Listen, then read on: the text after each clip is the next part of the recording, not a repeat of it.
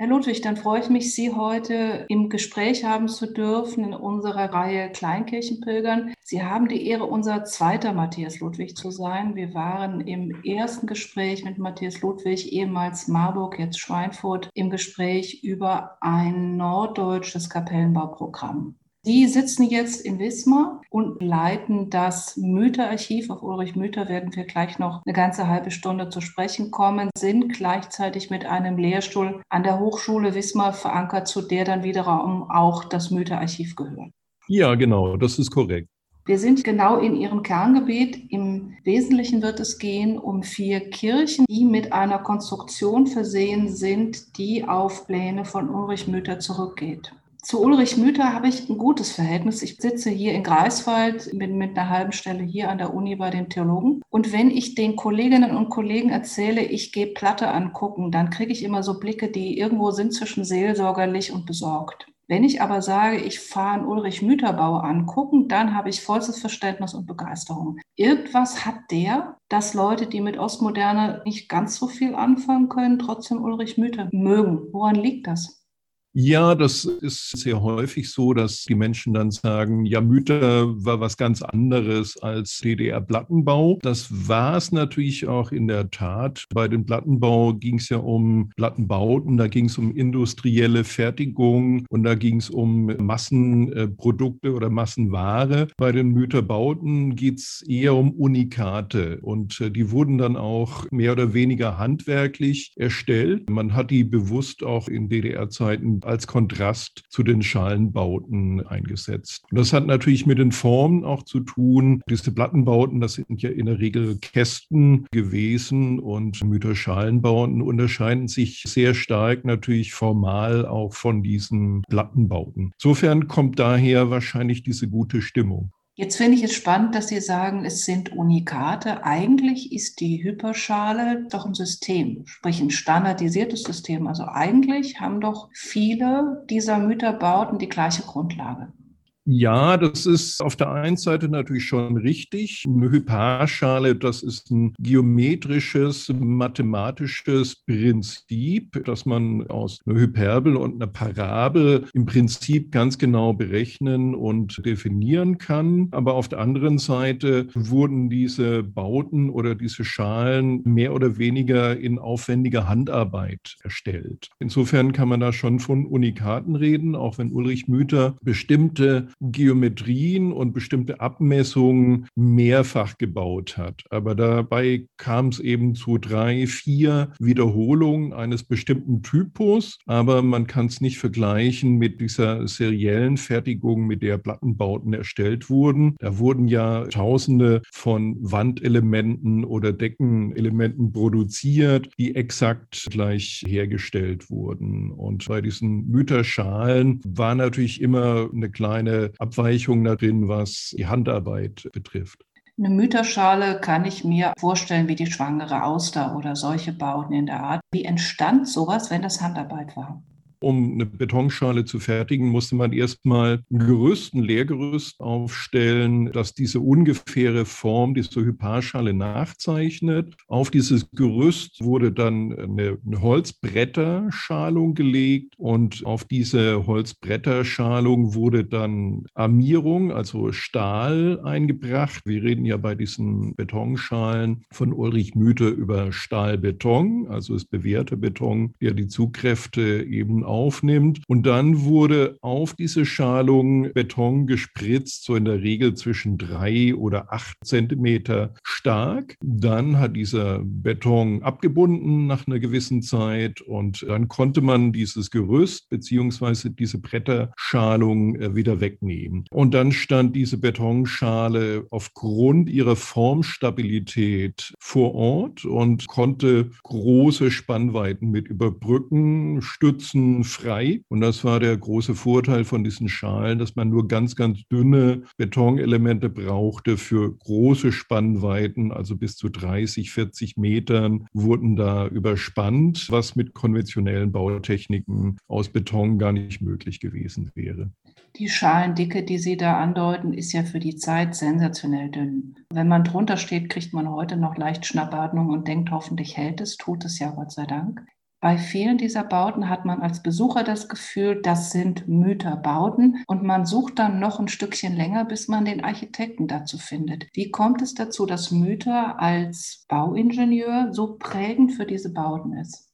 diese Diskussion, die gibt es nicht nur bei Müther, die gibt es auch bei anderen Architekten und Ingenieuren. Das ist dann immer der Fall, wenn die Konstruktion oder das Konstruktive besonders ausschlaggebend für das Gebäude war. Und das ist in, im Falle der sogenannten Mütterbaut eben diese Hyparschale. Und diese Hyparschale hat eben Ulrich Müther in der Regel sehr stark geprägt mit dieser Konstruktion. Es gibt natürlich Architekten, die da mitgewirkt haben und natürlich auch grundlegende architektonische Konzepte auch mitgestaltet haben. Aber letztendlich war natürlich diese Schalenform, diese Konstruktion dann doch maßgeblich für das Gebäude. Und aus diesem Grunde finde ich es dann schon gerechtfertigt, dass man da auch von einem sogenannten Mütterbau spricht. Wie hat es Ulrich Müther hinbekommen, dass er als Einzelperson mit einem Namen gekennzeichnet sich diesen Freiraum erarbeiten konnte, solche doch ungewöhnlichen Bauwerke in einer Zeit und in einem Staat zu errichten, der doch eher sonst eine Gleichförmigkeit zum Ideal erhoben hat?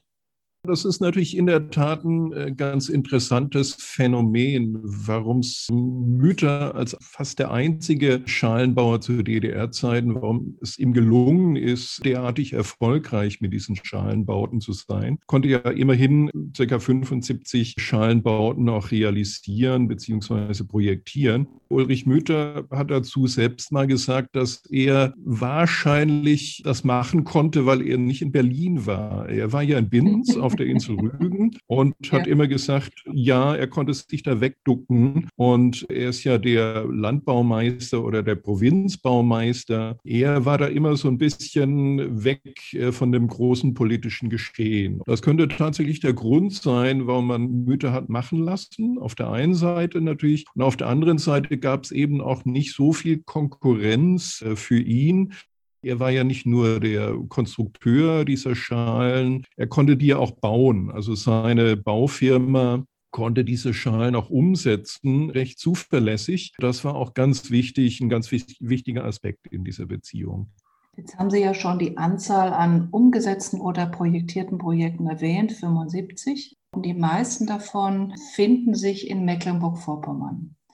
Oder zumindest kann man hier eine große Dichte davon erleben, die inzwischen ja auch durch Publikationen oder touristische Wege dankenswerterweise gut erschlossen wurden. In den letzten Jahren sicher auch dank der Arbeit des Mythe-Archivs. Unter diesen, sagen wir mal 75, sind vier Gottesdiensträume und davon zwei auch in eben diesem Raum Mecklenburg-Vorpommern. Welche sind das? Wir haben in der Tat die meisten Gebäude in Mecklenburg-Vorpommern, Rostock und Rügen. Und es gibt insgesamt vier Kirchen, die Ulrich Müther mitgeplant hat. Wir haben ein kleines Mehrzweckgebäude in Stralsund. Äh, dann haben wir noch in Rostock eine katholische Kirche. Das sind die zwei Kirchen, die in Mecklenburg-Vorpommern entstanden sind. Eine weitere Kirche gibt es noch in äh, Neubrandenburg. Und eine vierte wurde in Hannover noch gebaut. Relativ spät, im 1991 erst. Jetzt fällt auf, wenn man sich diese vier Kirchen oder streng genommen Gottesdiensträume anschaut, da ist eine evangelische dabei, da sind zwei römisch-katholische dabei und eine der Christengemeinschaft, das heißt eine dem Christentum nahestehende Gemeinschaft, die wiederum der anthroposophischen Auffassung nahekommt. Sie haben quasi das komplette Spektrum dessen, was das Christentum so bietet an Farben. Also normal hat man Architekten, die spezialisieren sich dann auf die Konfession, der sie angehören oder die, mit der sie gut können. War Mythe da relativ leidenschaftslos oder neutral? Ist diese Konstruktionsform religiös neutral? Also ich würde sagen, dass diese Konstruktionsform schon für mehrere Konfessionen in Frage kommt. Das war natürlich auch vielleicht der Grund, warum sich verschiedene Konfessionen dann auch für diese Schale entscheiden konnten, weil es nicht unbedingt jetzt auf katholisch oder evangelisch festgelegt war. Insofern denke ich, dass diese Konfession dann zunächst mal eine große Akzeptanz für diese Schalendächer dann auch hatte. Wie kam Mütter zusammen mit Auftraggebern, speziell Stralsund und Rostock, die ja recht früh entstanden sind, zu einer Zeit, als Kirchenbau in der DDR eher noch ein Randbereich war? Also man kannte Müther eben schon aus der Gegend in Mecklenburg-Vorpommern. Da hatte Müther ja schon Gebäude gebaut, wie die Messehalle in Rostock zum Beispiel. Und die war in der kompletten DDR dann auch schon bekannt und natürlich dann auch vor Ort. Und das hat sich natürlich rumgesprochen dass die Firma von Ulrich Müther befähigt ist, solche Dächer oder solche Räume zu konstruieren. Insofern ist er direkt von diesen Kirchen dann auch angesprochen worden. Jetzt haben ja diese Mütterschalen, gerade wenn sie diese weit ausschwingenden Schalen haben, erzeugen ja eine besondere Atmosphäre. Ich denke an die Kurmuschel in Sassnitz zum Beispiel. Da ist ja allein durch die Formgebung oder die Kombination dieser standardisierten Form schon etwas Außergewöhnliches geschaffen. Würden Sie sagen, das macht etwas, das eignet sich dann besonders gut für den Kirchenbau? Oder ist das eher eine Sache, das eignet sich einfach gut für öffentlichen Bau? Ja, sowohl als auch. Aber es ist natürlich schon so, dass diese Hyparschalen schon sehr gut für sakrale Räume auch geeignet sind. Dadurch, dass diese Schwünge und diese großen Erhebungen und diese dünne, leichte, filigrane Eleganz äh, vorhanden ist, ist es natürlich schon so, dass man dadurch einen sakralen Raum mit definieren kann. Und das andere ist natürlich auch, dass man eine große Gemeinschaft überdachen kann. Und diese Hyparformen erinnern natürlich auch so ein bisschen an so eine archetypische Kirche. Die Zeltkirche ist ja auch so ein Kirchentypus, der vielleicht ähnliche räumliche Aspekte hat in der Moderne. Und dadurch wird auch ein großer Raum stützenfrei überwölbt, ohne dass man auf so klassische Kirchentypen zurückgreifen muss. Ja, ich würde schon sagen, dass sich die Schalen sakral sehr gut eignen. Das sieht man ja nicht nur bei Müther, als auch äh, ein großes Vorbild von Ulrich Müther, Felix Candela hat ja in derselben Bauweise in Mexiko auch einige Kirchen oder viel mehr Kirchen sogar erstellt in einer ähnlichen Bauweise, die auch sehr beeindruckend sind. Jetzt kann ich ja davon profitieren, dass seit einigen Jahren sich mehrere Menschen, zu denen sie gehören, dafür einsetzen, dass Mütterbauten stärker ins Bewusstsein rücken und auch erhalten werden und so nötig dann auch saniert werden. Sind diese Schalenkonstruktionen sehr anfällig? Also ist das etwas, was einer großen Pflege bedarf? Oder wie sieht es da aus? Gab es schon Verluste bei Mütterbauten? Ich befürchte ja. Wie ist die Situation gewesen vor ein, zwei Jahren, bevor diese neue Wertschätzung auch erzeugt wurde? Man kann jetzt generell sagen, dass die Wertschätzung der Mütterschalen oder Mütterbauten direkt nach der Wende, also 89, 90, nicht besonders hoch war. Und da sind natürlich auch zunächst mal die meisten Verluste der Schalen zu vermerken. Und dabei muss man aber auch anmerken, dass die Verluste der Schalenbauten nicht durch Baufälligkeit entstanden ist, sondern durch Abbruch. Also mhm. man hat diese Schalen nicht besonders wertgeschätzt nach nach der Wende, weil man dann einfach gesagt hat, so jetzt bricht eine neue Zeit an. DDR ist Vergangenheit und dann hat man sich sehr schnell von diesen Bauten eben auch losgesagt. Es wurden dann tatsächlich einige eben auch unter Denkmalschutz gestellt. Also die Denkmalämter haben natürlich erkannt, dass es sich dabei um besondere Bauten handelt, aber es wurden dann trotzdem auch Bauten abgebrochen, die unter Denkmalschutz standen. Das bekannteste Beispiel dafür ist das Ahornblatt Stadt in Berlin, einer der wenigen Bauten, die Mütter in Berlin ausführen konnte. Und dieser Abbruch des Ahornblattes hat dann zu einem Protest in der Architekten- und Ingenieurschaft geführt und hat dann letztendlich dazu geführt, dass Mütter mit seinen Bauten mehr Aufmerksamkeit erhalten hat. Und mittlerweile ist es so, dass man eben diese Bauten weiterhin unter Denkmalschutz stellt und auch mittlerweile behutsamer saniert als direkt nach der Wende. Es scheint bei den Kirchenbauten, zumindest meines Wissens nach, bislang keinen Komplettverlust gegeben zu haben. Das ist korrekt. Und das ist natürlich auch das Besondere bei den Kirchenschalenbauten, dass die Kirche natürlich immer ihre Kirchen gepflegt hat, zu DDR-Zeiten natürlich schon und nach der Wende auch. Also es war im kirchlichen Besitz immer so, dass offensichtlich genügend Geld vorhanden war, um diese Gebäude zu schützen und diese Gebäude eben mit der Gemeinde weiter zu betreiben. Die Hannoveraner Kirche, die habe ich bisher noch nicht besucht, aber die drei anderen ja, die sind alle in einem sehr guten gepflegten Zustand. Und die stehen weise auch nicht unter Denkmalschutz, müssen in diesem Falle auch gar nicht geschützt werden, weil die Besitzer einfach diese Gebäude sehr gut pflegen. Und ich konnte zumindest an diesen Gebäuden keine wesentlichen Schäden feststellen. Und diese drei Kirchen, die ich besucht habe, waren alle in einem recht guten Zustand. In Stralsund gibt es zumindest Planungen, dieses Gemeindezentrum zu ergänzen oder vielleicht auch zu ersetzen durch einen Neubau an anderer Stelle. Es wird Geld gesammelt. Wissen Sie da weiteres, was mit dem Stralsunder Gemeindezentrum geplant ist, das ja mit Müterelementen auch errichtet wurde? Details kenne ich dazu leider nicht. Die Gerüchte habe ich auch schon gehört, dass die äh, Kirche eine andere Kirche plant momentan. Das wäre natürlich sehr schade. Aber es ist natürlich nachvollziehbar, weil dieser Mehrzweckraum, der für unterschiedliche Zwecke genutzt wird, für sakrale Zwecke natürlich auch, aber auch sonst für andere Zwecke, der ist relativ klein. Und diesem Grunde glaube ich, dass die Nutzung vielleicht nicht mehr so stark gewünscht ist wie zu DDR-Zeiten. Es kann durchaus sein, dass man sich da größere Räume wünscht. Und das wäre natürlich schade, wenn man dieses Gebäude aufgibt. Abbruch würde für mich natürlich nicht in Frage kommen. Aber es gibt natürlich auch Möglichkeiten, dass man Kirchenräume anders auch nutzen kann, falls man das Gebäude eben zurücklassen müsste.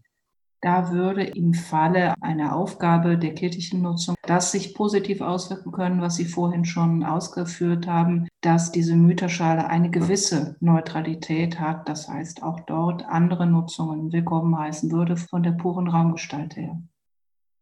Richtig. Es sind natürlich durchaus andere öffentliche äh, Nutzungen in dieser Stralsunder Kirche auch möglich. Als ich die Kirche besucht hatte vor ein paar Jahren, äh, hatte ich auch den Eindruck, dass man da drin Gymnastik oder Sport auch betreibt. Da gab es zumindest Bodenmatten. Das zeigt ja auch, dass man den Raum schon für verschiedene Zwecke genutzt hat und dass er tatsächlich für verschiedene Zwecke auch taugt. Und der bauliche Zustand ist wirklich sehr gut und das wäre natürlich sehr schade, wenn man das Gebäude abbrechen würde. Meinen Kenntnissen entsprechend steht es ja nicht unter Denkmalschutz. Insofern ist natürlich theoretisch ein Abbruch möglich, der natürlich nicht wünschenswert wäre in diesem Falle man ist ja als architekturkundiger Mensch immer auch so ein bisschen Reiseleiter im Kopf oder im Herzen. Nehmen wir jetzt mal an, jemand würde sich in Stralsund das Gemeindezentrum anschauen oder in Rostock die entsprechende Kirche. Was gäbe es im Umfeld an Mütterbauten, was Sie besonders empfehlen könnten für Menschen, die noch nicht äh, alles von Mütter gesehen haben, sondern Müttereinsteiger sind? Wenn man in Stralsund ist, würde ich einen äh, Besuch von Rügen empfehlen und dort stehen auch die meisten Müterbauten. Binz würde ich da auf jeden Fall äh, sehr nahelegen, was ja aus touristischen Gründen ja sowieso äh, wahrscheinlich dann auf der Liste stehen würde. Dort ist der Strandturm der Strandwache dann auch zu sehen. Das ist vielleicht das bekannteste Mütergebäude, das dort existiert. Wir haben dann auch die Kurmuschel in Sassnitz. In Sassnitz gibt es noch eine weitere Schwimmbadüberdachung bei einem Hotel äh, dabei, die man sich auch anschauen könnte. Ich würde Celine empfehlen. Das ist auch einer meiner Lieblingsbauten, das Cliff Hotel mit dieser Schwimmbadüberdachung, die eine ganz spezielle Form hat in Klove zum Beispiel eine Hyparschale mit, mit einer sehr schönen Dachkonstruktion und äh, einem italienischen Restaurant drin. Also man kann durchaus einen ganzen Tag auf Rügen mit Besuch von Schalenbauten äh, von Mütter verbringen. In Rostock ist es ähnlich. Also wenn man diese Kirche in Rostock anschaut, dann ist man ja in der Nähe des Bahnhofes. Von dort aus ist es nicht weit in die Südstadt, wo dieser Kosmos Schalenbau noch anzuschauen wäre oder von dort aus noch eine Fahrt nach Warnemünde, wo der bekannte Teepot steht. Und dazwischen gibt es ja zum Beispiel die Siedlung Lückenklein, auch mit einer sehr schönen Schalenkonstruktion von Mütter. Ich würde empfehlen, ein Tag Rostock, ein Tag Rügen und dann hat man schon einen Großteil der Mütterbauten auch gesehen und die kann man auch ganz gut mit dem Fahrrad erreichen oder mit dem Auto ist es natürlich auch möglich. Jetzt hätten wir uns unser Geld verdient als Tourismusbeauftragte des Landes Mecklenburg-Vorpommern. Ich hoffe, das wird entsprechend gewürdigt. Vielleicht ein Gebäude kann ich noch hinzufügen, was auch sehr schön ist, das zu besuchen. Das ist das ehemalige Ferienlager in Borchtitz. Ich glaube, Sie hatten ja auch versucht, das Gebäude zu besuchen. Das mhm. ist prinzipiell möglich unter Voranmeldung. Das Gebäude ist im Privatbesitz und es ist auf jeden Fall ein Besuch beziehungsweise eine Reise wert, weil es am großen Jasmunder Botten liegt und in einfach in einer traumhaften äh, Situation. Also da ist alleine die Umgebung schon eine Reise wert. Da findet man eine große Schalenüberdachung, was mal früher ein Speisesaal war und auch Zelthäuser noch dazu, die auch aus Beton äh, gefertigt beteiligt sind. Und das ganze Ensemble ist insgesamt wirklich traumhaft und das lohnt sich anzuschauen. Aber wie gesagt, man muss dort eine Voranmeldung telefonisch machen. Die Telefonnummer würde man über uns auch bekommen. Das ist im Privatbesitz. Es ist im Privatbesitz und das sind Ferienhäuser, die ja nicht das ganze Jahr über genutzt werden mit Strand und mit allen schönen, angenehmen Dingen, die man sich dort überhaupt nur vorstellen kann. Diese Zeltform, also diese Nurdachform, die hat sich nicht durchgesetzt. Das ist in Prototypen geblieben, ist das richtig? Ja, das ist richtig. Die haben sich nicht durchgesetzt. Die Gründe kann ich jetzt nicht wirklich benennen, aber ich könnte mir natürlich vorstellen, dass es Kostengründe sind. Diese Bauform sieht man ja in Holz sehr häufig auch, also diese nur Zeltdächer oder diese Zeltform. Und in Holz ist so ein Gebäude natürlich deutlich günstiger und einfacher zu bauen als in Beton. Ich denke, dass es an diesem Grund liegt, dass es einfach zu teuer war weil interessanterweise genau diese Nurdachform in Holz so der Klassiker der Kleinkirchen war, der sich sehr gut verbreitet hat in verschiedenen Typisierungen von der Dunkelkirche im Rheinland über andere. Deshalb fand ich es spannend, dass bei Mütter jetzt ausgerechnet diese gestalterisch aufwendiger erscheinende Form der Schale sich dann für Kirchen durchgesetzt hat. Aber so steht das Leben. Die Frage, die mich zum Schluss beschäftigt, Sie sind ja jetzt zu einem großen Teil Ihrer Zeit seit einigen Jahren mit Mütter beschäftigt wird das nicht irgendwann langweilig? Irgendwann kennen Sie doch alles.